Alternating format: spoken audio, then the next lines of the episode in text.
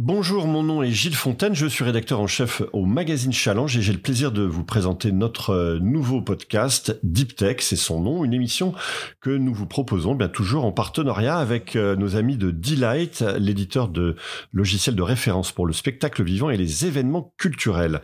Et euh, le principe de cette émission, ben, vous le connaissez, pendant 30 minutes, on parle d'innovation de rupture, de technologie profonde, de tout ce qu'elles impliquent sur nos modes de vie on décrypte les tendances, on va au fond des choses. Et pour m'aider dans ce travail, eh bien toujours euh, mon ami euh, Guillaume euh, Payan, une, petite star montante de la deep tech, on peut le dire, intellectuel de la tech, jeune vétéran de la Silicon Valley. Vous le connaissez bien, ce Guillaume Payan. Bonjour, comment ça va Guillaume? Ouais, ça très bien. Bonjour Gilles.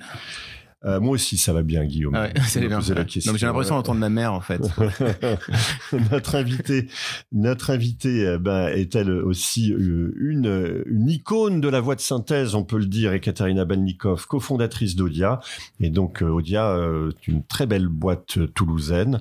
on va, on va revenir sur la genèse de cette entreprise, mais sachez qu'on travaille, nous, Challenge, avec, avec Odia sur notre site depuis de, depuis pas mal d'années maintenant. On est très content, d'ailleurs, de cette, cette, ce partenariat. Mais on n'est pas là pour parler de ça. On va parler de plein d'autres choses, Guillaume. Dites-nous un peu de quoi on va causer aujourd'hui. Bah aujourd'hui, on va remettre de l'émotion dans les textes. Donc, on va parler de web synthèse, de technologie dite de text to speech. Donc, on part d'un texte et on recrée, on le lit avec une voix. Et on parlera aussi un petit peu de l'écosystème tech toulousain, parce qu'on a la chance d'accueillir une startup toulousaine aujourd'hui. Formidable. Merci, Guillaume. Eh bien, vous êtes dans Deep Tech. C'est parti. Deep Tech. Deep Tech. Deep Tech le podcast au cœur de l'actualité technologique. Bonjour. eh bien bonjour Ekaterina. Bonjour Gilles. Comment ça va? Super bien, je suis ravie d'être là chez vous ce matin. Eh ben nous aussi, on est ravis de vous avoir et euh, on aimerait bien que vous nous racontiez un peu cette histoire d'Odia, start-up toulousaine. Pourquoi, pourquoi Toulouse? Euh, Quand est-ce que vous avez créé Odia et quelle était l'idée de départ? Très bien. Alors Odia est né en 2020. Euh, on est 100% toulousain et on le revendique assez fort. Euh, Odia est né d'une passion euh, commune entre euh, mes deux associés et moi, qui sont autres que Luc Julia, mhm, que vous connaissez bien Julia, qu'on a eu euh, comme invité aussi dans, dans, un épisode précédent. Qui a co-créé Cyril, l'assistant vocal d'Apple, et Mathieu Capcarrère, donc qui est lui plutôt sur la partie financière. On est tous les trois passionnés de presse et on avait envie de pouvoir écouter nos articles de presse en mobilité avec des voix de haute qualité parce que aujourd'hui on a de moins en moins de temps pour euh, pour lire et c'est vrai que l'information de qualité que proposent bah, les éditeurs notamment en France est précieuse et on mmh. avait envie de l'avoir en format podcast. Donc euh, l'histoire est assez amusante au moment où je m'intéressais donc euh, aux voix de synthèse, je tombe sur une pleine page qui parle de Luc Julia dans un article du Monde. Mmh. Et je vois que c'est un des grands spécialistes donc euh, de la voix de synthèse. Il a notamment cofondé Nuance, un des premiers text-to-speech. Ouais. Euh, text-to-speech, on peut expliquer. Enfin, Alors c'est la technologie en fait qui transforme un contenu numérique en audio. Un, contenu texte en audio. Exactement. voilà. Et puis il se trouve que à la fin de l'article, je vois que bah, Luc est né à Toulouse. Et là, je me dis, c'est quand même euh, incroyable. Mmh. Ce serait, c'est providentiel hein, cet mmh. article, donc je vais essayer de le contacter. Je cherche sur internet, je trouve assez facilement euh, son adresse mail. Je lui écris. Mmh. Dans la journée, il me répondait en m'envoyant un lien pour faire une première visio. Donc je lui ai exposé mon projet, ma vision. Il m'a dit, mais c'est étonnant que ça n'existe pas. Euh, moi, j'avais développé quelque chose il y a une vingtaine d'années pour écouter des articles dans ma voiture quand j'allais de Palo Alto à, à mon lieu de travail. Oui, parce qu'il bricole beaucoup. il euh, bricole beaucoup, voilà. mais il me dit. Il invente plein de trucs. Euh, Exactement, pour les vrais gens, comme il le mmh, dit. Euh, mais il me dit je, je suis intéressé par ce projet, ça me plaît. Est-ce que. Faites-moi trois slides en m'expliquant votre vision et pourquoi ça serait l'avenir. Bah, pour moi, l'avenir, c'était la transition audio qui suit la transition numérique. Je lui ai présenté ma vision, mon projet, et il m'a dit, ben, ok, je vous suis. Mmh. Et on a créé Odia quelques mois plus tard en s'associant tous les trois. Et alors comment ça fonctionne votre technologie? Alors notre technologie euh, aujourd'hui, elle est assez innovante puisque on est les seuls à proposer euh, une IA hybride, c'est-à-dire mhm. qu'en fait euh, notre technologie va analyser, on va faire une analyse sémantique du contenu de chaque texte pour y adapter euh, la voix la plus en phase avec le contenu, Hmm. avec la bonne prosodie, la bonne émotion, le bon rythme. On imagine évidemment que si on a un texte de sport, on aura une voix assez dynamique, rapide. Euh, si on a un texte de géopolitique, la voix sera plus calme, plus posée, Hmm. voire peut-être un peu plus triste. Parce que là, en fait, euh, l'algorithme comprend le contenu du, Exactement. du texte. On a développé euh, un algorithme Hmm. qui comprend de quoi traite chacun de nos contenus. il sait faire la différence entre un, un match de, de foot et le résultat d'un match de foot et, et euh, une information géopolitique. euh, Complètement. Ah bah oui, oui, oui, totalement. Et c'est ce qui nous permet, voilà, d'avoir euh, des textes avec des voix qui sont euh, très différents et qui sont surtout adaptés à ce qu'on écoute. Et justement, ces, voix de synthèse que vous, uti- vous utilisez pour lire les textes, comment vous les créez Comment vous les choisissez Comment ça marche tout ça? Alors, nous, aujourd'hui, on a pris le parti de ne pas créer euh, une solution de text-to-speech. Il en existe beaucoup sur le marché, l'état de l'art va très vite. Et euh, au début, quand on a parlé de, de ce projet à Luc, on lui a dit, il faut qu'on crée un, notre euh, voix de synthèse vocale, Mmh. enfin notre marque. Ah, il nous a dit, bah, si vous avez des centaines de millions à mettre sur la table, oui, ça vaut peut-être le coup, mais il faudra tous les ans remettre cette même somme. Ce qu'on peut faire en revanche, c'est d'aller chercher les meilleures voix de synthèse, avoir un super directeur de R&D qui lui va superviser, va regarder euh, tout ce qui se passe dans le monde tous les jours Mmh. et va aller chercher les meilleurs qui sont pour la plupart agnostiques, hein, c'est-à-dire qu'ils ne sont pas du tout euh, utilisés pour un cas d'usage particulier. Nous, on va les prendre, les recenser, les éprouver et y ajouter notre couche de SSML, y ajouter de l'émotion et puis les, Une les autre couche rendre de quoi Pardon? SSML. hein. D'accord. C'est quoi une couche de Alors c'est euh, du, c'est ce qui va permettre en fait de, de faire de l'émotion. D'accord. Ok. Et vous parliez d'un super directeur euh, technique euh, ou directeur de recherche, c'est qui ce Alors c'est Charles Tessèdre hein, qui Mhm. s'occupe de toute la partie euh, R&D chez nous un et développement. de la bande. D'accord. Exactement. Et c'est lui qui, qui va chercher le, le, le state of the art, le, le, le Exactement. ce qui de mieux dans, un peu partout dans le monde. Tout à fait. Qui sont ces acteurs alors? Parce qu'on on sait aussi que tous les, les grands, hein, Microsoft, Google, Amazon sont euh, positionnés euh, sur ces technologies. Euh, de qui on parle là Alors évidemment, on parle des GAFAM, ça, Mhm. ça va de soi. On va parler comme euh, tout également de gens comme Eleven Labs, hein, que, que tout le monde maintenant quoi, commence à, connaître. Bah, C'est une start-up américaine qui a levé plus de 80 millions Ah oui, d'euros et qui développe des voies de synthèse. Mhm. En revanche, voilà, comme je disais tout à l'heure, ils sont assez euh, agnostiques Mhm. et ils sont en capacité, en revanche, de reproduire des voix de synthèse qui existent. voilà, on peut reproduire votre propre voix. Ouais. En revanche, il se pose une vraie question, je dirais, de, de légitimité et de propriété intellectuelle parce Mhm. que on peut reproduire n'importe quelle voix. La question, c'est est-ce que euh, on en a le droit? Est-ce que on en est propriétaire? Et l'entraînement Mhm. des modèles peut être un peu limite. Donc Mhm. nous aujourd'hui, on va se cantonner à reproduire euh, les voix clonées de personnes qui nous ont donné l'autorisation Mhm. et nous allons border leur utilisation dans un cadre très précis. C'est-à-dire vous devez, euh, vous devez payer une fortune en, en droit d'utilisation de ces technologies. Enfin, comment on appelle ça, de licence, quoi. Enfin, oui, vous- tout à c'est fait. ça, Oui, vous- oui, vous on paie des droits des de. Oui, euh, oui, exactement.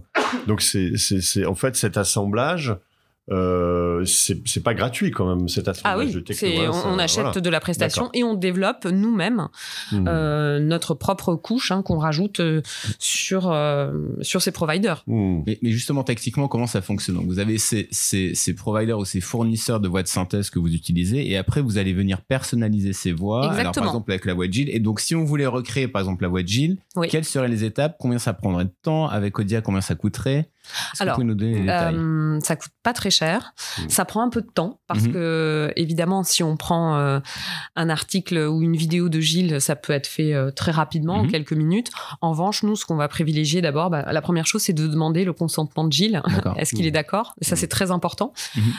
Et ensuite, on va enregistrer sa voix, mais sur différents euh, types de d'émotions. C'est-à-dire qu'on va avoir euh, envie d'avoir un Gilles un peu énervé euh, un Mhm. Gilles peut-être qui sera plus lent et, et avec une prononciation plus plus douce. Voilà on va aller chercher vraiment des émotions très diverses pour essayer d'avoir la complétude de la voix de Gilles. C'est pas juste un bout de juste un segment. Voilà Mais donc pour la- mais- ça prend une demi-heure et c'est plusieurs textes en fait qu'on fait lire. Ah oui, c'est ça. C'est-à-dire que vous Voilà. pouvez pas vous contenter d'aller chercher sur sur les par exemple les podcasts, de faire un, une espèce d'agrégat de, de tous les, les podcasts et à partir de ces échantillons de voix, il vous faut autre chose. On il peut, vous faut quelque... Mais ouais. éthiquement, c'est vrai que c'est pas génial Mhm. parce que il nous faut quand même l'accord de la personne et nous aujourd'hui on est très attachés à ça puisqu'on veut pas faire n'importe quoi Mhm.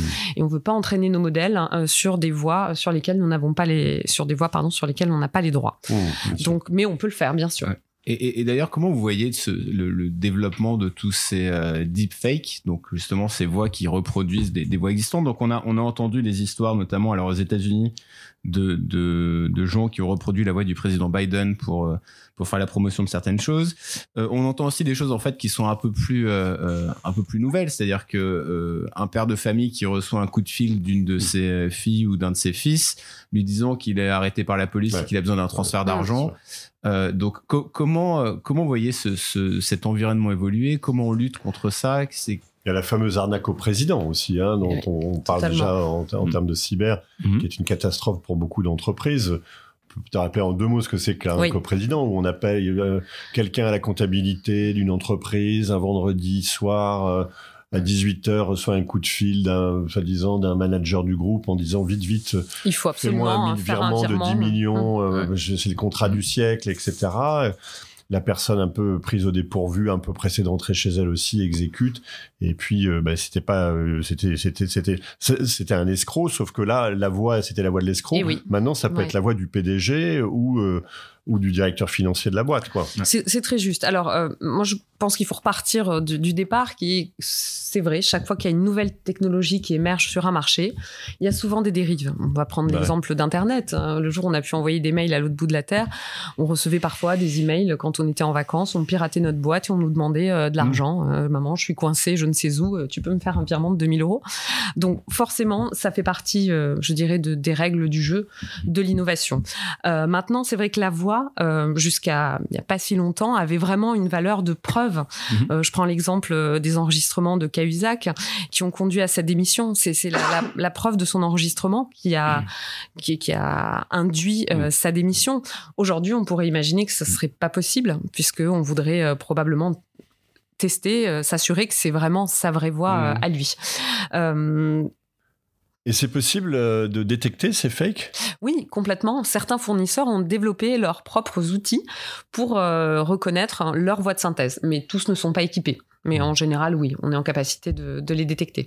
Et c'est aussi euh, bah, de notre responsabilité d'indiquer, je dirais, euh, aux utilisateurs de demain, enfin aux auditeurs, que c'est une voix de synthèse. Et nous aujourd'hui, c'est ce qu'on prône, c'est-à-dire qu'avant chaque euh, audio qu'on va générer, Mhm. avec une voix de synthèse clonée, on va le dire. Ce- cet article vous est lu par la voix de synthèse de Gilles Fontaine, par exemple. D'accord. ouais. Et, et- et donc c'est vrai qu'il y a beaucoup de fournisseurs maintenant de voix de synthèse. On voit notamment des, des gens comme OpenAI qui ont euh, qui mettent à disposition alors des choses qui sont un peu génériques hein, de ce fameux text to speech qui en, en gros en cinq lignes de code on arrive maintenant à à faire lire un texte par l'algorithme. Donc, euh, on envoie du texte, cinq lignes de code, on reçoit un MP3 qui est, qui est lu. Mmh. Comment, comment on lutte contre, contre OpenAI? Comment on lutte contre ces gens-là Alors, nous, d'abord, on ne veut pas lutter contre eux, Mhm. puisqu'en fait, ce sont, euh, ce sont nos fournisseurs. Mhm. Et grâce à leurs euh, évolutions constantes et permanentes et euh, aux sommes pharaoniques qui Mhm. sont investies dans ces entreprises, des sociétés comme nous euh, peuvent être à la pointe de la technologie euh, très rapidement et, et quotidiennement, je dirais. Donc, ce sont des fournisseurs qu'on utilise, mais euh, qu'on agrège dans nos propres, dans nos propres systèmes. Et, donc, si, Mhm. si on, on présente en fait Odia comme une société qui est technologique, avait une connaissance très pointue du domaine des médias, de la presse. Euh, qui en fait travaille euh, et essaie de lutter contre des gens qui sont que technologiques, ça, ça, ça vous paraît une bonne comparaison hein? Oui, par exemple, parce que nous, on est vraiment, comme je vous le disais tout à l'heure, on n'est pas agnostique. On a décidé vraiment de se confronter à un vrai cas d'usage, hein, Mhm. qui est euh, la presse et les éditeurs, Ouais. et de développer des outils qui sont en capacité de, de segmenter les textes, d'apporter plein de voix différentes. Aujourd'hui, un, un texte qui va avoir une vraie vie, ça va être un texte avec des alternances de voix, de la reconnaissance de locuteur. Donc, on va savoir si c'est un homme ou une femme qui lit. Donc, on va y adapter la, la bonne voix. Euh, entre le chapeau et le titre, on systématiquement on change de voix. Donc on va vraiment pousser au maximum pour avoir une expérience euh, auditive qui soit euh, totalement immersive et finalement qui soit très adaptée à chaque euh, à chaque titre de presse et à chaque éditeur. D'accord. Et, et, et, alors, je- et quel avenir du coup alors pour pour Odia? Comment vous voyez dans cinq ans? Est-ce que vous allez finalement où il y a, il y a, il y a énormément de textes, donc euh, vous allez devenir une plateforme qui va produire des podcasts, des, des, des livres euh, e-books, Mm. qui va un peu à la Audible. Comment vous voyez en fait? Alors, euh, notre avenir, euh, je dirais que je, je le vois vraiment dans un univers audio embarqué. C'est-à-dire que euh, bah, la transition numérique qui a eu lieu il y a maintenant presque une dizaine d'années euh, a été a initié, je dirais, cette transition audio. Aujourd'hui, on est tous en mobilité, on a de moins en moins de temps euh, pour regarder les images et on est euh, très euh, euh, connecté par la voix. Euh, Mm. Donc notre avenir, c'est de se dire, ben, prenons tout ce qui existe en contenu et mettons-le en audio de haute qualité et surtout allons plus loin. Embarquons-le et diffusons-le Mhm. là où on en a tous besoin. Et où on en a besoin, bah, évidemment, sur son portable quand on est dans le métro, quand on court, mais on en a aussi besoin dans son véhicule. Et notre vision, c'est que demain, euh, quand vous serez dans votre voiture, vous allez par votre propre voix commander euh, votre presse et euh, votre revue de presse. Vous Mmh. allez pouvoir euh, écouter euh, des histoires pour vos enfants qui vont être euh, lues par des voix de synthèse ou même les voix de synthèse des parents euh, pendant que vos Mmh. enfants sont à l'arrière. Et vous, vous allez pouvoir demander, tiens, euh, est-ce que tu peux me lancer le dernier article de Challenge hein, qui Mais- parle de l'élection euh, Trump? Où où est le, le- où est le modèle économique? Comment ça fonctionne? Parce que euh, il y, a, il y a encore euh, deux, deux, trois ans, on trouvait que cette technologie, on, tout- enfin, on découvrait ça, c'était euh, c'était nouveau, c'était quand même assez fancy, c'était euh, un peu rigolo. Le, le- le- Aujourd'hui en France, en tout cas, c'est pratiquement devenu une commodité. La plupart des sites d'information aujourd'hui le proposent gratuitement euh, par défaut sur euh, sur leur site. Oui, parce que Euh, c'est- et il y a pas de donc c'est c'est un, un peu comme le podcast finalement où alors finalement on cherche un modèle euh, de, de rémunérateur pendant des années puis finalement à la fin on se finance par la pub quoi. Aujourd'hui, on est prêt à payer pour avoir de l'information numérique. Euh, c'est vrai qu'avant on était prêt à payer Mm. pour avoir euh, son info papier. Euh, maintenant, tout le monde paie un abonnement. Enfin, la, la plupart des abonnés sont Mm. aujourd'hui euh, numériques, ou en tout cas une grande partie de la presse qui a réellement réussi à faire sa transition numérique euh, gagne plus d'argent Mm. euh, grâce au numérique euh, que grâce au papier. Euh, Bon, Dixit les coûts, enfin, je vais, vous savez Bah ça oui. mieux que moi, je pense. Euh, maintenant, l'audio est la version, je dirais, augmentée du numérique. Donc, c'est vrai que les, les gens sont de plus en plus prêts à, à payer. On a des chaînes de podcasts qui sont payantes. Mhm. Bah, les États-Unis sont un peu les précurseurs puisque la monétisation des podcasts aux Hmm. États-Unis est en forte hausse. Et puis la consommation aussi de ces médias. Il faut savoir qu'aujourd'hui, on consomme en moyenne en France une heure de podcast par jour. Mhm. Donc ça vient en concurrence Énorme, avec ouais. euh, plein d'autres d'autres médias. Mhm. Euh, pour vous donner une idée, la musique c'est un peu plus d'une heure. Euh, Mhm. Donc ça montre bien que c'est l'avenir et que bah, l'audio, l'avantage que ça a, c'est qu'on peut le prendre partout avec soi. Voilà et on peut faire d'autres choses en même temps. On peut faire la cuisine, on peut voilà. Merci Euh, Gilles. Je... Un message pour moi. Non non non c'est ce que je fais moi. Mais Euh, il se trouve que, c'est ce que je fais aussi. Bien et euh, c'est vrai que c'est euh, ça vous change la vie. En plus, quand vous êtes maman, que vous n'avez pas le temps, Mmh. quand vous êtes en voiture, quand vous êtes euh, dans le métro ou même en train de faire un footing, c'est vrai qu'écouter euh, un podcast ou générer Ouais. sa playlist avec ses articles préférés qu'on a sélectionnés le matin, eh ben ça nous permet de, de gagner du temps, d'être bien informé. Parce qu'encore une fois, il faut le dire, les éditeurs, c'est c'est vous aujourd'hui qui fabriquez la- le contenu de la plus haute qualité. Ouais. Donc, il faut vraiment qu'on vous donne accès à, à l'audio parce que je pense que c'est vraiment l'avenir. Et tout ça avec une commande vocale de main. C'est-à-dire, je suis dans mon environnement audio et c'est moi qui interagis en fait euh, avec, euh, avec un assistant vocal et euh, pour avoir mes, mes titres et mes articles préférés. Alors moi j'ai une question pour, pour vous deux en fait. C'est, Ah. Je voulais savoir, ouais, euh, je voulais savoir euh, si, Ah, si on considère, non non mais non mais si on considère, en fait je voulais savoir si dans la création et dans l'écriture finalement si on part du principe que les gens vont consommer le contenu en l'écoutant, est-ce qu'on fait les choses différemment? Par exemple, Ouais, est-ce qu'on écrit un article, ça. un article de challenge différemment si on se dit bah tiens finalement mais On a eu cette discussion, c'est une très bonne Oui, question. on l'a eu il y a eu, quelque On temps. a eu un débat comme ça euh, où euh, effectivement euh, euh, l'équipe d'Ekaterina nous disait pour que pour optimiser euh, Mm. la, la solution, il faudrait peut-être euh, écrire comme ci, écrire comme ça, et, et j'ai dit stop tout de suite. C'est pas possible. Enfin, Ouais. Moi, je crois que tu as raison, Gilles. Il faut, on n'est pas là pour vous demander d'écrire différemment. Euh, en revanche, c'est à nous et euh, grâce à la compréhension du texte, hmm, Euh, et, et c'est ce qu'on fait en réalité aujourd'hui chez vous, hein, typiquement, puisque Mm. vous êtes notre client historique. Je me rappelle au début, on a identifié certains journalistes hein, qui écrivaient avec des rythmes beaucoup plus soutenus. hmm, Alors que d'autres, hein, c'était beaucoup plus facile. Et donc, c'est à nous de faire ce travail-là. et c'est aujourd'hui ce qu'on apporte. L'intelligence artificielle, elle est là aussi pour dire là, il faut rajouter euh, trois virgules, il faut Mhm. rajouter euh, deux secondes d'arrêt parce qu'en fait, ça s'enchaîne beaucoup trop vite. Mmh. Et tout ça, aujourd'hui, on le fait. Et Mhm. d'où ce changement de prosodie, ce changement de rythme qu'on arrive à automatiser entièrement. Mais c'est une excellente question. Et Ouais. l'objectif, c'est non. Moi, je pense qu'il ne faut pas que les journalistes soient contraints par ça. C'est un outil supplémentaire pour euh, faire de la rétention d'abonnés et pour informer les gens en mobilité. Pour, parce que un monde bien informé, c'est quand même, Ouais. C'est quand même Ouais. mieux et ça aide à Ah. la démocratie. Quoi, je suis- ouais. Après, je suis d'accord avec vous qu'en théorie, ça, c'est, en théorie, il faut, il faut pas retoucher les articles, mais dans la réalité, c'est-à-dire que si on est dans un monde en compétition, alors il y a combien de, de milliards d'articles qui sont publiés tous les jours, c'est-à-dire qu'on va, on a un temps, euh, si on se bat pour faire partie de, de, de l'heure de podcast qui est écoutée chaque jour, il va falloir faire des choses qui convertissent, quoi, qui. euh, Oui, mais c'est pas le même usage. Enfin, à mon avis. Ouais. Là, là, je veux pas me transformer. Non, c'est pas le même usage, mais Mhm. euh, aujourd'hui, notre technologie, elle est en Mhm. capacité de Alors. rajouter euh, des temps Ouais. d'arrêt et de faire des pauses pour justement créer Voilà, un le- rythme différent, avec C'est un une petit voix peu plus comme lente. la, c'est un petit peu comme les consoles de jeux euh, hybrides. Tu commences sur ta console Mhm. et puis tu le, tu, tu, tu, tu continues en mobilité sur ton téléphone portable. Tu commences à lire un article et puis Mhm. quand tu, quand tu te lèves de ton siège de métro pour euh, faire ta correspondance, tu le passes en audio. Ouais, c'est quelque chose ouais, comme ouais. ça. D'accord. Tout à fait. Ça, fait partie des usages. hein. Ces technologies évoluent à une vitesse folle euh, de- depuis, on, on l'a vu effectivement en 2-3 ans, et, et comment ces technologies maintenant sont disponibles euh, de façon très générale sur des sites de presse euh, aux États-Unis, en Mhm. Europe, etc. Euh, euh, c'est quoi l'avenir de ces technologies? Moi, j'avais j'avais en tête ce- ce- ce- cette description d'une discussion entre euh, Un assistant conversationnel. qui est, qui est d'origine bulgare et qui euh, et qui, qui, me, qui me parlerait en bulgare Tout et à puis fait. moi euh, Tu le comprendrais euh, voilà et, on, se- et, et- et la traduction se ferait euh, instantanément, Instantanément, bien sûr. et, on, en est On en est là, puisque nous, aujourd'hui, on y a déjà On y est, hein, puisqu'on a Mhm. déjà intégré euh, depuis maintenant un peu plus d'un an un système de traduction instantanée qui traduit bah, le texte euh, dans la langue de notre. Choix et qui génère l'audio en suivant. Donc on Mhm. est en capacité en quelques secondes de faire ça. Et notre vision à, à moyen long terme, mais on y viendra Ouais. tout à l'heure, c'est d'avoir tous les titres de presse du monde entier dans la langue de notre choix.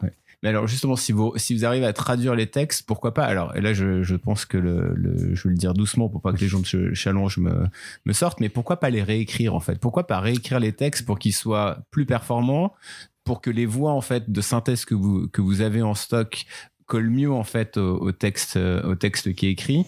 Donc ce serait en gros créer une IA qui permet de réécrire un texte pour qu'il fonctionne encore mieux à la voix. Alors moi, si vous me demandez mon avis, je ne suis pas journaliste, mais euh, associer de la performance euh, à un contenu éditorial, euh, pour moi, c'est antinomique.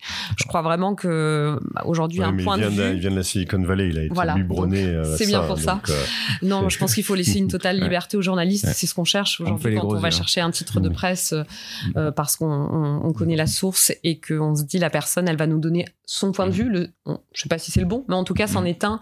Ce qui est intéressant, évidemment, c'est de les confronter, mais je pense que là, il faut, il faut laisser euh, vraiment, euh, et, et ça, je pense que c'est vraiment important. Mmh. Il faut que les journalistes ne lâchent pas euh, sur ces sujets-là. Et je pense que Ouais. ça commence à déjà être un peu le cas, mais non, réécrire un texte. Guillaume a, a- a prononcé un mot euh, tout à l'heure audiobook, euh, le livre. Euh. Parce qu'on parle, c'est le sujet aussi un peu du, du, du moment. Euh, euh, les, les livres euh, ou les, les romans, les fictions qui commencent à être écrites par de l'intelligence artificielle ou en partie par de l'intelligence artificielle, on se dit qu'après tout, euh, ce serait logique que le, le livre ne soit plus lu par euh, des acteurs, comme c'est le cas en ce moment, euh, mais par une intelligence. Et là, en termes de performance, c'est vrai que ça coûte quand même beaucoup, beaucoup Oui. moins cher, euh, une Alors- intelligence artificielle Ouais. qu'un qu'un acteur dans un studio. Tout à fait. Alors, la, la bonne nouvelle, euh, parce que ça aussi, c'est quand même des bonnes nouvelles, et j'ai envie de dire, la technologie est là aussi pour aider, euh, comme le dit souvent Luc, les vrais gens. Euh, à partir de 2025, il y a une directive européenne qui oblige tous les éditeurs de rendre leur euh, contenu accessible. Mhm. Évidemment, l'audio est une des briques de l'accessibilité, et notamment pour la lecture de livres. Donc, chaque éditeur devra euh, proposer une version audio de son livre. Évidemment, on se doute bien que un livre qui est vendu à, à 1000 ou 5000 exemplaires Mm. n'aura peut-être pas la possible, enfin, l'éditeur aura peut-être pas les moyens de prendre un, Ouais. un artiste, un comédien pour lire. Donc, c'est vrai que la synthèse vocale et l'intelligence artificielle pour ça sont idéales. Et nous, aujourd'hui, on est en train de se mettre sur ce marché parce que on a des résultats qui sont probants et même sur des livres qui vont durer entre 5 et 10 heures, euh, bah, on arrive à avoir des, des qualités de, de rétention euh, Mmh. des personnes qui écoutent qui sont assez incroyables. Euh, ce qu'on appelle le taux de complétion. C'est est-ce que je vais au bout ou pas de mon article ou de mon livre. Mmh. Donc c'est une révolution. C'est donner accès à toutes les personnes qui sont malvoyantes, toutes les personnes qui sont illettrées aussi. hein. Il y a quand même 7% d'illettrés en France, c'est beaucoup. Euh, et en France, on est plutôt bien lotis. Donc c'est euh, comment je donne accès à un maximum de personnes euh, au bouquin? Et, et je pense que c'est une révolution. Et, et c'est génial que bah, l'Union européenne statue dans ce sens parce que ça, ça, ça donne euh, des ouvertures nouvelles. Et puis encore une fois, un mode de consommation dans l'air du temps. On n'a pas tous le temps de passer 13 heures à lire un livre. En revanche, euh, si je passe 3 heures par jour dans les transports, ben, en, en 3 jours, j'ai lu, euh, j'ai lu un roman. Voilà. Donc je me suis cultivée, j'ai appris des choses.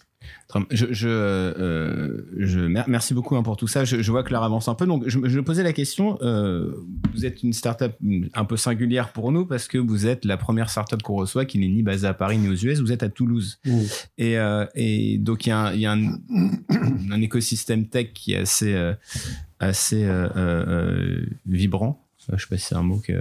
Ouais, Ouais, c'est voilà, un, mot dynamique et qui est plein de, panache. qui voilà, euh, oui, est, qui, est, qui est à, qui est j'aime à bien. Toulouse. Qu'est-ce que vous pouvez nous dire en fait de, de, de l'écosystème tech toulousain Quels sont les avantages, notamment pour euh, Audia, d'être à Toulouse versus d'être à Paris ou dans une autre région française? Ouais. Alors bah, d'abord, c'est que c'est vrai, en effet, hein, Toulouse possède euh, des vrais pôles de, de compétitivité et d'excellence en termes de formation et de recherche dans les domaines spécifiques qui sont la technologie, le numérique ou l'ingénierie. Donc ça, c'est une réalité. Euh, on a un soutien de la région. Euh, nous personnellement, parce Mhm. qu'on est une entreprise régionale qui développons euh, de l'emploi dans le bassin, euh, mais aussi on a un soutien très généraliste hein, de la région pour promouvoir le développement économique euh, en dehors de la capitale. Et ça, c'est vrai, c'est une Ouais. réalité aujourd'hui. Euh, Je pense que Madame Delga fait ça plutôt bien. Mmh. Euh, on a des vrais systèmes, euh, des écosystèmes pardon, qui sont innovants et spécialisés. Euh, et, et la chance qu'on a aussi, c'est qu'on a une qualité de vie euh, qui nous permet quand Mmh. même euh, d'avoir de plus en plus de vrais talents, euh, de vrais ingénieurs euh, qui viennent à Toulouse parce que ben c'est une vie plus simple, une vie de famille euh, aussi peut-être moins coûteuse euh, Mmh. que- qu'à Paris. Et du coup, on trouve quand même assez facilement des talents. Mais je dirais aussi que depuis euh, le Covid, on a la mobilité euh, a un peu changé. Et nous, aujourd'hui, par exemple, on a un salarié qui est basé en Espagne. Ça fait deux ans et demi qu'il travaille avec nous. Et ça se passe très bien. Il vient nous voir une fois par mois. On se Vous parle tous les jours en visio. la- On est aujourd'hui 10. On est 10, Mmh. voilà, avec, euh, avec Mathieu et moi. Tout à fait. Voilà, donc c'est vrai que on est, euh, on est tous hyper connectés et, et Mmh. je dirais que ouais, Toulouse est un, un super écosystème avec euh, de vrais talents. Et, et est-ce qu'il y aurait des, des- quelques inconvénients à être basé à Toulouse, en a? Euh, là, comme ça, je vous dirais, je ne vois pas. Mhm. Euh, on est près de, on est près de tout. On est quand Ouais. même à, à une heure de Paris en, en avion. Enfin, la preuve, je suis là aujourd'hui et, et je peux revenir la semaine prochaine. Enfin, c'est voilà. Je Mhm. dirais que les, les transports ont quand même euh, beaucoup. Il y avait une, très belle entreprise de tech qui a, qui a disparu pratiquement aujourd'hui, c'est Sigfox, qui Ouais, était le, vraiment fait, le, qui était basé à la le modèle toulousain. Bon, euh, ce qui prouve qu'on peut. Alors c'est pas c'est pas parce qu'ils étaient à Toulouse qu'ils sont disparus de la maison. Oui, je- je- mais mais mais c'est mais peut-être justement parce que ils étaient à Toulouse qu'ils ont pu se, se développer tranquillement à leur rythme euh, de façon assez assez impressionnante d'ailleurs. tout à fait, c'est vrai. Ouais, puis, dans, ouais. Puis dans le domaine de l'aérospa- euh, Oui, aérospatial, voilà, à Toulouse, ouais. il y a des, quand même des super écoles, des entreprises Voilà. euh, de classe mondiale, des startups. Il y a des euh, a- ah, c'est la deuxième ville après Paris euh, Ouais. en termes de start-up, ce qui est assez étonnant. J'ai Mm. découvert ça il y a pas très longtemps. Donc, euh, donc non, on a Bah, on un vous dit, en, tout cas, on euh, vous souhaite tout le tout, tout le meilleur euh, à, à Toulouse et que vous Ouais. rayonniez euh, en- sur la France entière et de- Ouais. dans le monde jusque dans la Silicon Valley. Et Merci. on, et on passe, bon, on passe un petit bonjour à nos amis toulousains. Une année réussie. Ouais.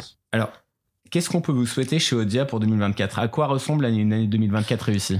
Alors c'est une année pleine de challenges hein, euh, dans lesquels, euh, je, enfin je dirais notre premier challenge, ce serait de de signer euh, notre premier partenariat avec un constructeur automobile, Mhm.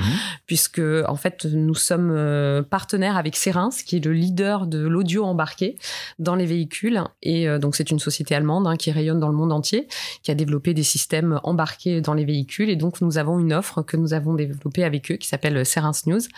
Et donc normalement cette année devrait être voilà, on devrait avoir un contrat qui sera concrétisé auprès d'un constructeur automobile pour pouvoir équiper des centaines de milliers de véhicules. Voilà.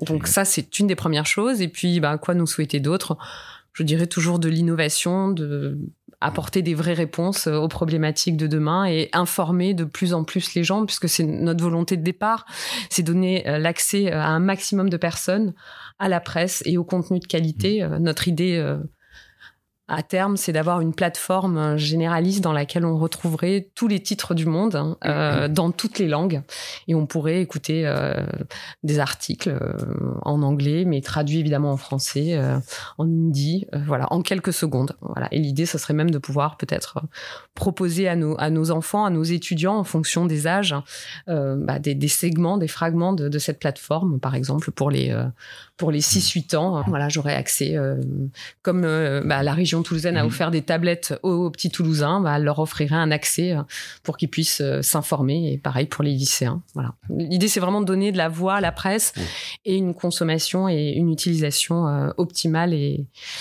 croissante. Eh bien, Guillaume, nous approchons donc de. Non, nous sommes même à la fin de ce. définitivement à la fin de cette émission. Petite question de. De clap de fin, Guillaume. Bah oui, je voulais savoir si vous aviez un conseil de lecture à nous, à nous proposer. Ou... Euh, bah écoutez, oui. Euh, enfin, j'en ai plusieurs, mais euh, là, je viens de terminer un livre qui s'appelle Le labyrinthe des, égarés de Amine Malou. Oui, je crois que c'est ça. voilà, ça retrace, je dirais, un peu l'histoire du XXe siècle et je trouve que ça explique de manière assez, assez, simple, mais en même temps aussi très réaliste, pourquoi aujourd'hui on, vit on vit dans ce monde-là, qui est un monde, euh, je dirais, en, pleine, euh, en plein mouvement, avec, euh, avec des guerres et, des choses pas toujours très, pas très amusantes. Voilà. Eh ben, merci beaucoup, Ekaterina. On vous laissera les, les, références du bouquin sur, euh, sur le site de challenge.fr. Merci encore euh, de nous bah, avoir rejoints.